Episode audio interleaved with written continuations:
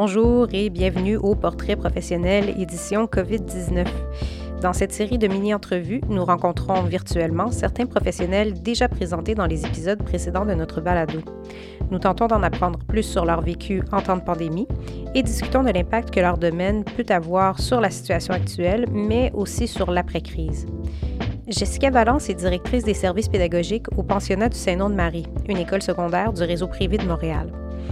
Dans cet épisode, elle nous décrit les tâches habituelles d'une directrice, teintées des défis logistiques qui impliquent le confinement et l'accompagnement en ligne des élèves.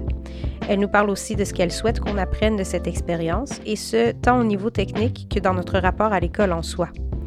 Pour conclure, Jessica offre ses conseils aux élèves, mais aussi à leurs parents qui tentent de les encadrer dans ce contexte d'apprentissage à distance. Jessica Valence, bonjour. Bonjour. Comment tu vas? Ben, ça va très bien, merci. Alors, on voulait discuter avec toi aujourd'hui pour savoir comment ça se passe euh, en temps de confinement, ton travail.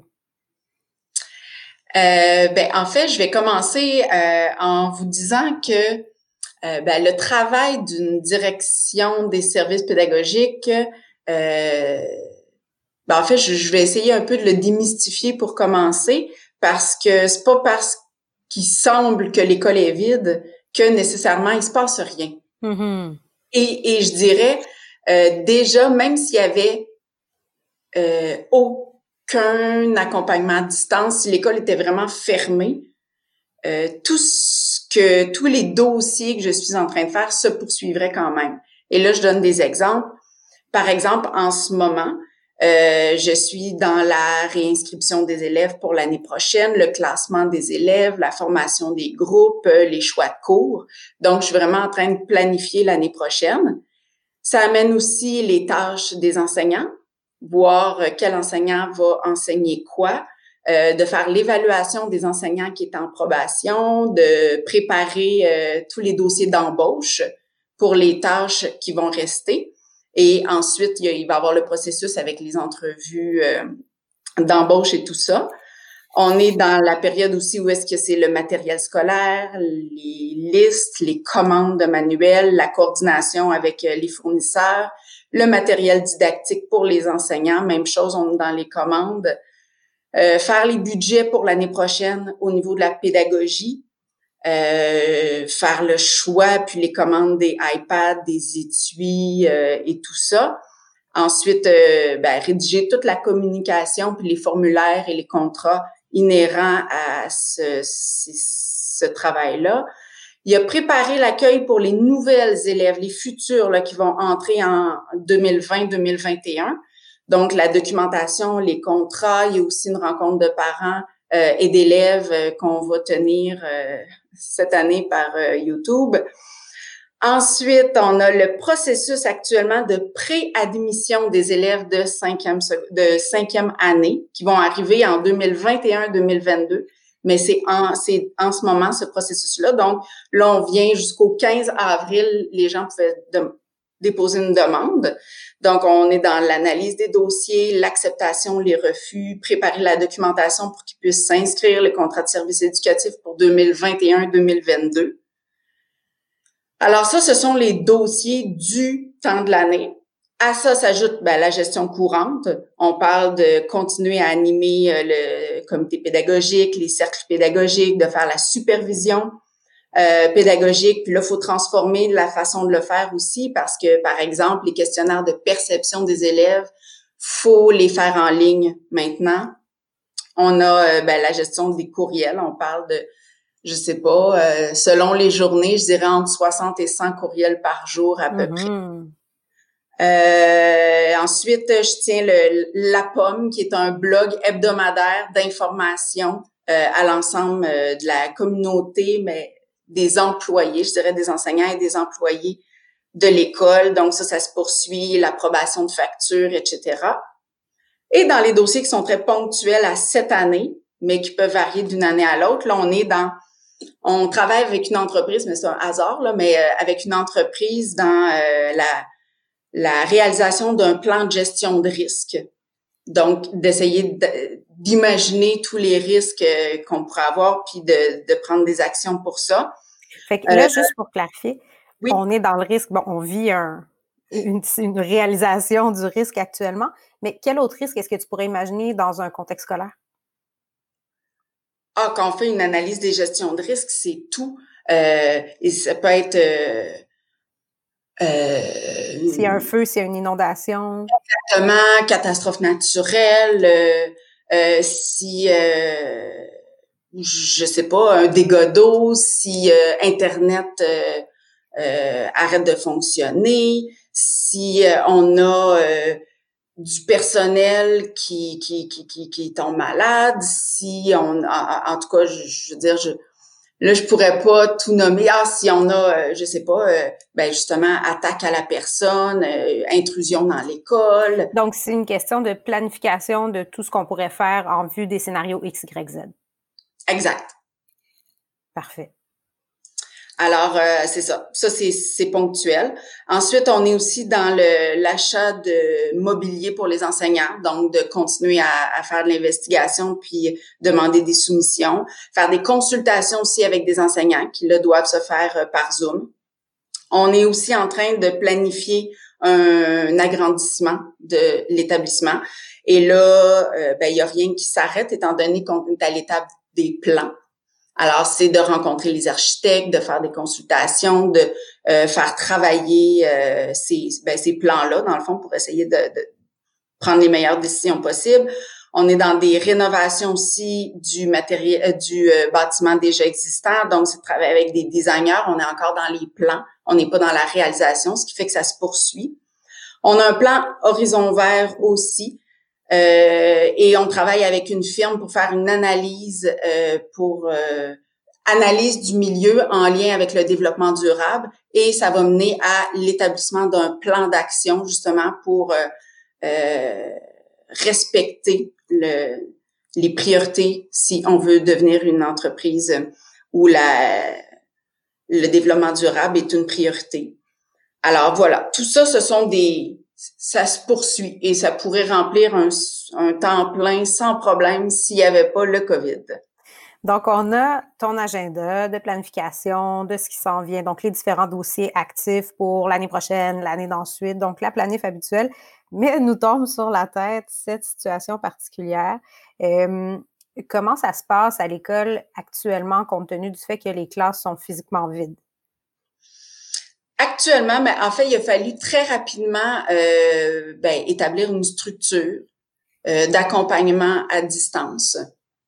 Et euh, c'est ce qu'on a fait très rapidement parce que déjà le 16 mars, on entamait tout de suite. On n'a pas eu un deux semaines là, donc on avait déjà. Ben, en fait, c'est qu'on était déjà prêt. Le jeudi, juste avant que ça commence, euh, le 13 ou le 14, mm-hmm. je me souviens plus. Bref, le jeudi, euh, on avait établi notre plan d'action, puis on avait déjà informé euh, les enseignants, puis donné justement des une, du soutien aux enseignants au cas où ça arriverait. Ensuite, le 14, le vendredi, en tout cas, les élèves sont venus à l'école. Nous, on n'a pas fermé.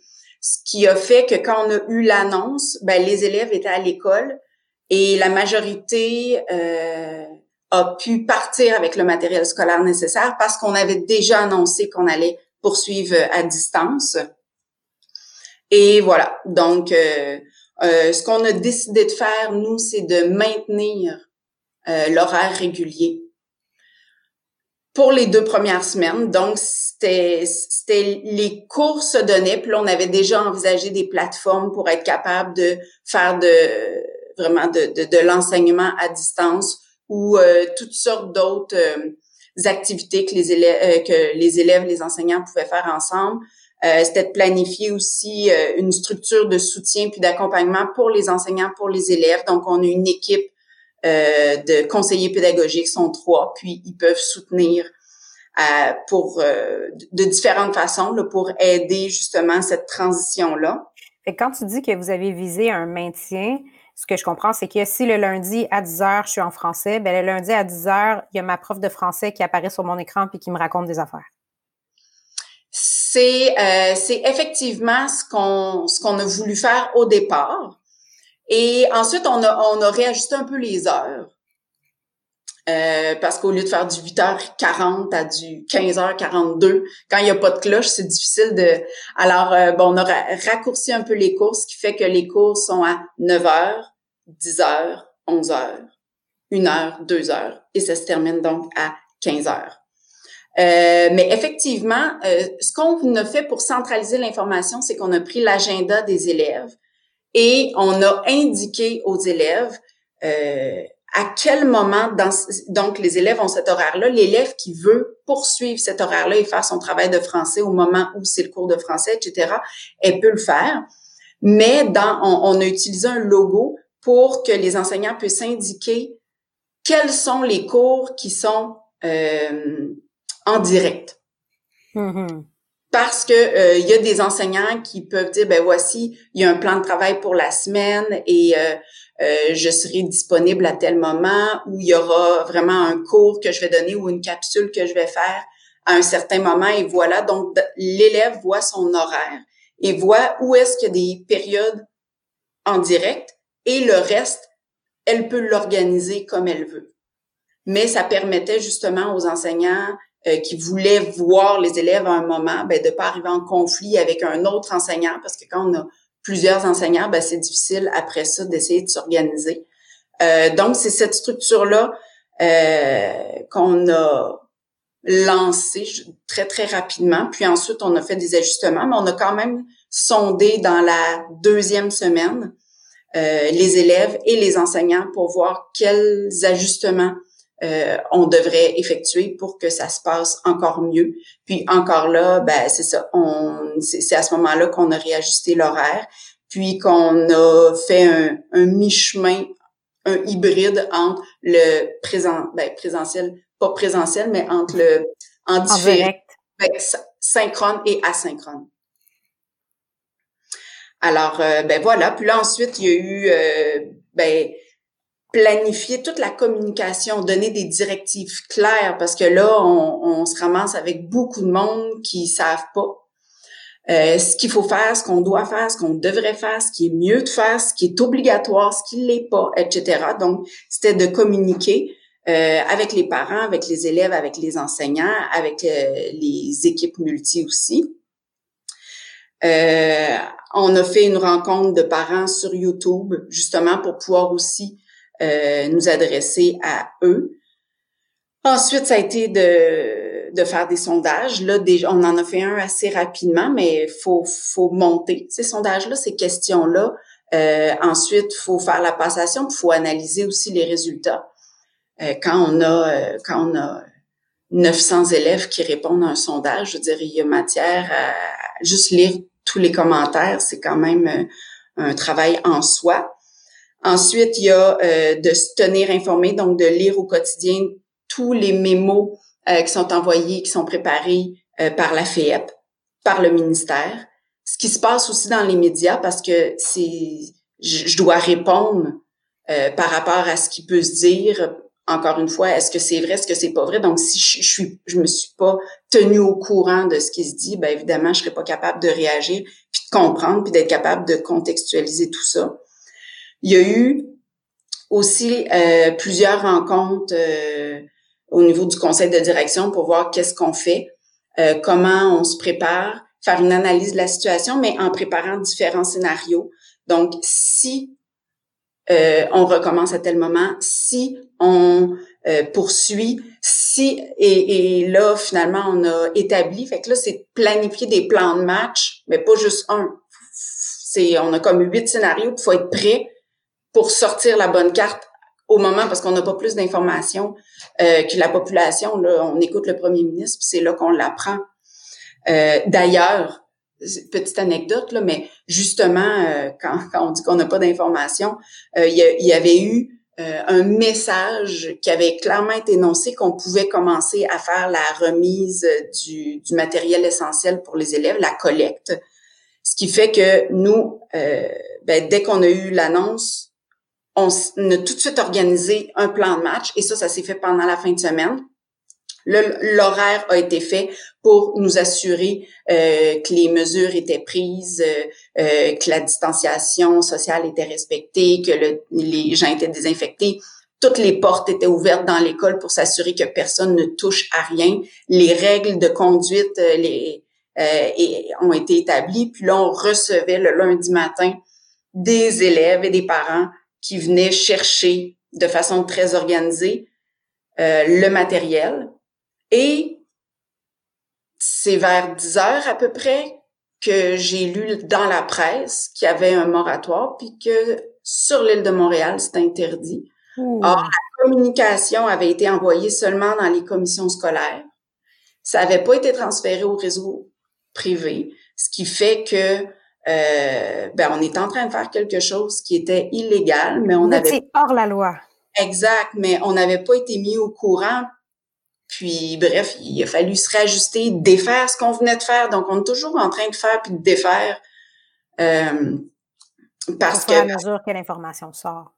Exact, parce que c'est ça, tu sais, faut s'adapter, puis on le sait pas à l'avance, donc faut faut vraiment essayer de, de prendre des décisions euh, très rapidement. Même chose, là, les décisions, on a dû se rencontrer aussi pour voir, ben, pour les finances, pour euh, le maintien des emplois, euh, faire une analyse des services qu'on poursuit, ceux qu'on annule, les employés qui restent, les employés qui doivent quitter, les fins de contrat, etc. Donc tout ça, il a fallu qu'on discute puis qu'on envisage pour voir qu'est-ce qu'on allait faire.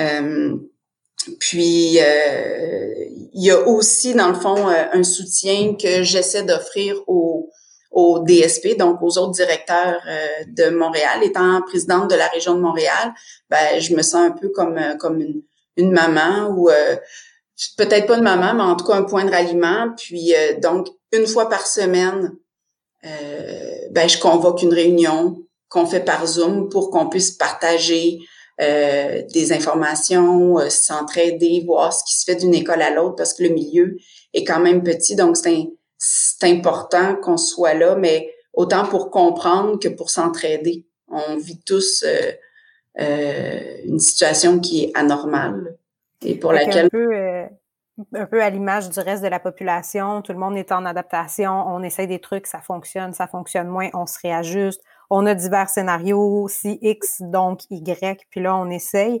Euh, compte tenu de tout ça, puis de l'information que vous avez collectée à travers les sondages, par exemple, comment, euh, comment tu dirais que actuellement les élèves s'en tirent? Actuellement, ce qui est le plus difficile pour les élèves, c'est au niveau social. Hmm. Parce que les amis, quand on est au secondaire, le réseau social, les relations, c'est ce qui est le plus important. Donc, euh, je pense qu'il y a une difficulté à ce niveau-là. Sinon, si je me fie au sondage euh, qu'on a fait passer, les élèves vont quand même bien. Et je vous dirais que on reçoit une quantité impressionnante de remerciements d'avoir continué cette structure-là. Puis autant nous, on l'a vu comme ça, mais on a réagi rapidement. Et finalement, même si ça a été mitigé au début, euh, puis probablement que ça l'est encore à certains égards, mais je dirais que la, poursuite d'un horaire régulier, c'est comme si ça donne un point de repère. Il y a quelque chose de structurant, là. Exact. Puis là, au lieu de sentir que tout le sol s'effondre, il y a quand même quelque chose. Puis en même temps, on, on s'adapte. Là, il y a des élèves pour qui euh, la situation en ce moment, elle est difficile. Il y a des parents qui vivent des situations, ils ont des frères et sœurs à la maison et tout ça. Puis là, je veux dire, on n'est pas exigeant, on s'adapte. Mais il y a des élèves pour qui c'est angoissant aussi de se retrouver devant rien. Alors, ces élèves-là, d'avoir cette structure-là, puis de vouloir poursuivre, ben, on offre tout ce qui est nécessaire pour qu'elles puissent poursuivre. Puis ceux qui auraient plus de mal à cause de contexte externe, ben là, on est compréhensif puis on essaie de composer avec. Exactement. Euh, tu, me disais tout à l'heure que c'est euh, de 60 à 100 courriels par jour. J'imagine que là-dedans, il y a des courriels de, parents qui vivent toutes sortes de trucs eux aussi. Euh, c'est quoi le son de cloche des parents qui essayent d'encadrer leurs jeunes dans ce contexte-là à date? pour notre part, je vous dirais que la majorité des courriels ou des communications qu'on peut avoir avec les parents, euh, c'est pour nous remercier. C'est nous remercier justement de leur permettre de pas avoir à s'en occuper. Mm-hmm. Parce que le, le, soutien puis l'accompagnement qu'on qu'on donne à distance, ben ça permet justement aux parents de nous laisser ça, puis eux peuvent continuer à travailler, à s'occuper des plus jeunes, tout ça, parce que nous, on a vraiment gardé toute la prise en charge euh, de l'enseignement à distance, de l'accompagnement ou du suivi à distance. Puis, au niveau des jeunes, tu me disais bon ben c'est sûr que l'aspect social ça, ça doit ça doit manquer le contact. Euh, au niveau de des angoisses parce qu'on entend tout plein de trucs hein, dans les nouvelles. Bon, ben, est-ce qu'on va évaluer des trucs? Bon, il n'y aura pas d'examen du ministère, mais est-ce qu'on va passer l'année? Est-ce qu'elle va être annulée? Est-ce qu'on est qu'on reprend l'an prochain l'année qu'on a commencé? Il n'y a comme rien de clair, tout est un peu dans les airs. Euh, c'est quoi votre approche par rapport à toute cette incertitude-là quant à vraiment la diplomation? Ben, en fait, par rapport à, la diplomation. Ou en fait, euh, au passage de l'année scolaire? Oui, c'est ça. Ben, euh, d'une année à l'autre. En fait, c'est qu'on continue à, faire des, des apprentissages, mais justement, ce qui est beau là-dedans, c'est que là, on le fait plus pour une note. On, on, on, a comme arrêté cette course à la note et on le fait parce que c'est faut continuer à se stimuler, faut travailler, tu faut continuer de stimuler notre cerveau, euh, faut euh, faire des apprentissages parce que même si on le fait pas pour une note, ce qu'on est en train d'apprendre, ça va nous servir pour la prochaine étape, pour l'année prochaine. Euh, donc, on continue à apprendre. Puis là, on n'est plus dans un mode évaluation, on est dans un mode rétroaction. Et toutes les tâches que les élèves vont réaliser elles vont recevoir une rétroaction par rapport à ces tâches-là. La rétroaction, elle peut être par commentaire ou ça peut être des cotes. À la limite, ça peut être des notes, mais à une pondération de zéro. Mais si justement, ça permet à, l'élève de se donner une idée de ah ok si je l'avais remis ça m'aurait donné un 80% donc j'ai bien maîtrisé euh, ces apprentissages là donc on poursuit comme ça mais c'est ça, toujours avec l'idée que c'est constructif. Qu'est-ce que tu considères que le monde de l'éducation devrait apprendre de cette épreuve qu'on est en train de traverser? Ben, en fait, j'ai l'impression que euh, je parlais de, de l'apprentissage, mais ça fait déjà, moi, plusieurs années que j'essaie dans mes discours, euh, quand je, je m'adresse aux élèves, aux enseignants, aux parents, de ramener l'éducation à son fondement. Pourquoi on va à l'école? Euh, on va pas à l'école pour avoir un bulletin. On va pas à l'école pour euh, avoir une cotère ou pour on va à l'école pour faire des apprentissages, puis la société a essayé de développer un système pour essayer d'échapper rien. Puis dans les modes de communication, on a essayé de l'uniformiser pour qu'on puisse avoir un langage commun. Mais essentiellement, pourquoi on va à l'école? C'est pour faire des apprentissages. Alors, c'est d'essayer de ramener ça à, ce que c'est. Donc, si on est capable de garder un peu de ça, puis de redonner de la valeur à la rétroaction qualitative plutôt qu'à la course au point, euh, de ramener ça aussi à une évaluation qui est critériée. Encore une fois, parce que de toute façon, la différence entre un 77 et un 78, quand on est dans l'éducation qui est une science humaine, ben la valeur, on peut on, peut remettre ça en cause. Je veux dire, on peut remettre l'outil en cause, tout ça.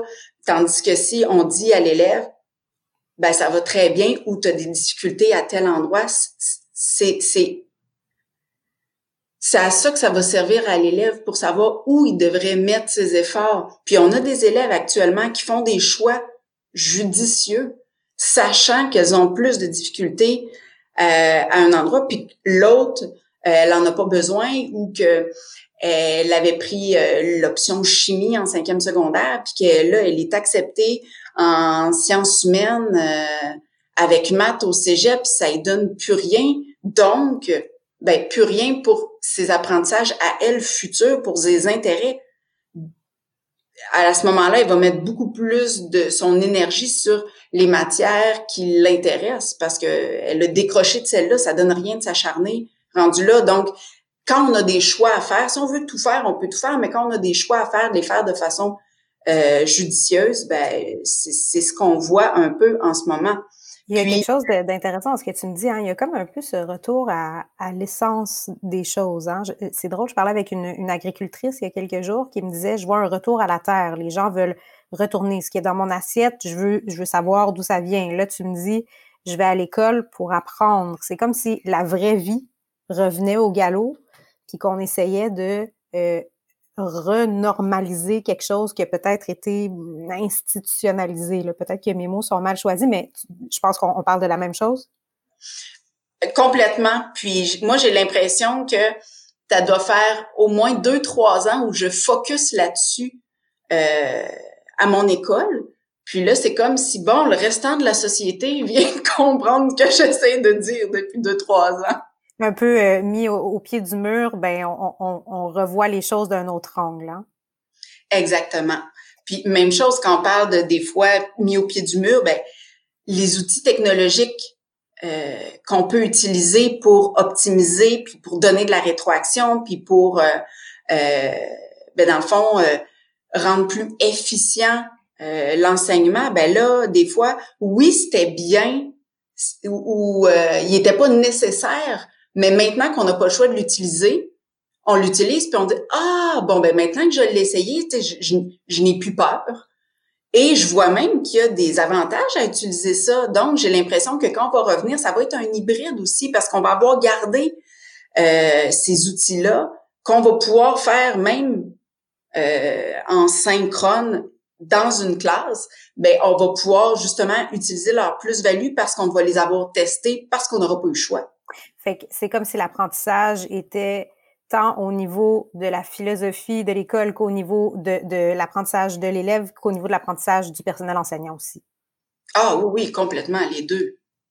Fait que euh, pour clore un peu sur tout ça, si je te demandais euh, les conseils que tu aurais à donner aux élèves puis aux parents dans ce contexte-ci, ça serait quoi selon toi euh, la meilleure approche à avoir pour euh, euh, euh, survivre le mieux possible à cette période d'apprentissage différente euh, des autres moments d'apprentissage?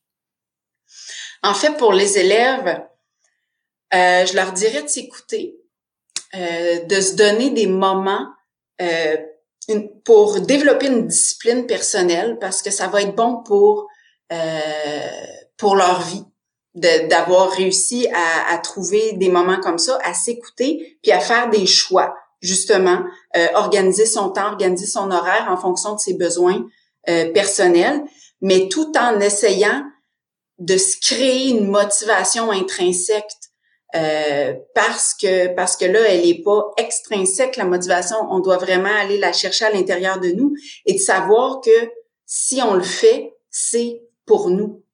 C'est pas c'est pour rien d'autre. C'est comme quand on, on se dit je vais manger santé plutôt que de manger euh, une poutine, ben on a comme un, sentiment de dire ah non je le fais mais ça c'est pour ma santé, c'est pour moi. Ben là c'est pour mes neurones. Je suis en train de, de travailler parce que je veux continuer à, à laisser mon cerveau actif. Donc, c'est vraiment personnel.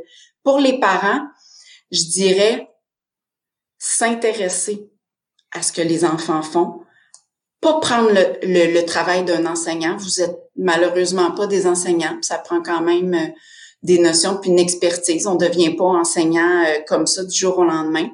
Mais de s'intéresser, d'encourager euh, vos enfants, de les supporter, mais surtout de pas se battre avec son enfant si l'enfant veut pas. Le climat dans lequel l'enfant est en train de vivre, ça, ça va rester beaucoup plus que les tâches qu'il n'aura pas réalisées. Donc, si on a un choix à faire entre se battre pour faire réaliser des tâches ou conserver un climat familial euh, harmonieux, ben clairement le climat c'est prioritaire aux apprentissages. Comme à chaque fois, Jessica, ça a été super intéressant. Merci beaucoup. Euh, au plaisir de te revoir dans un contexte euh, moins confiné. Parfait, merci beaucoup. Merci d'avoir écouté cet épisode des Portraits professionnels édition COVID-19. Pour plus de détails sur cette profession, consultez notre site internet au www.saltoconseil.com.